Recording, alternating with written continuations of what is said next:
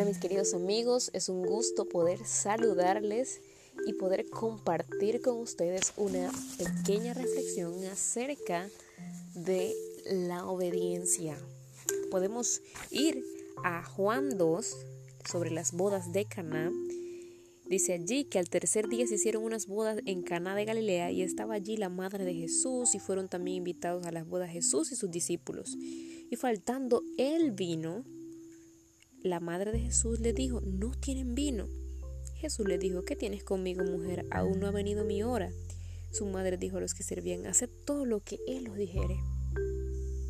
Y estaban allí seis tinajas de piedra para agua, conforme al rito de la purificación de los judíos, en cada una de las cuales cabían dos o tres cántaros.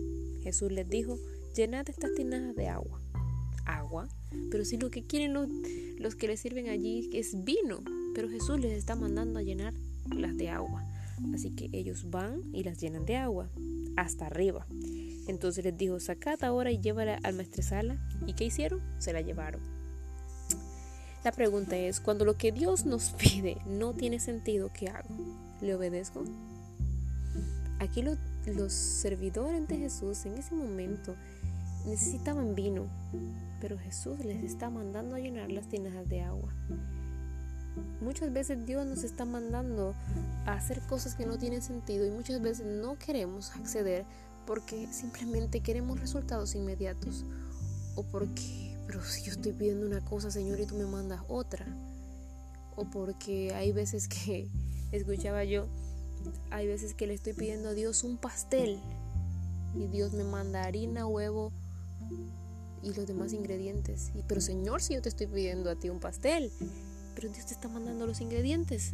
Hay veces que nosotros tenemos que aprender en el proceso y Dios lo permite así para que nosotros podamos ver su gloria en medio de nuestro proceso.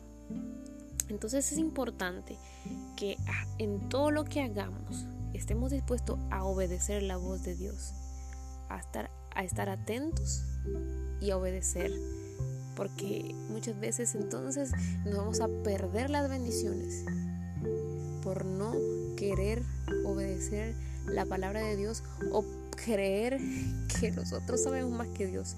Pero Señor, ¿por qué así?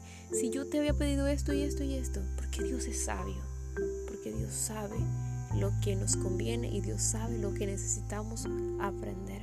Justo por eso, porque Él es Dios y nosotros somos sus siervos y nosotros nos debemos a nuestro Señor y ser obedientes.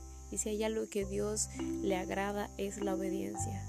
De nada sirve que nos desgastemos tratando de hacer cosas para encantar a Dios o cosas para, para buscar el aplauso de Dios, cuando Dios lo que demanda de nosotros es obediencia y es un momento en que podamos reflexionar si nuestras vidas están siendo obedientes a Dios o estamos nosotros teniendo la gran idea de tener un mejor plan que Dios.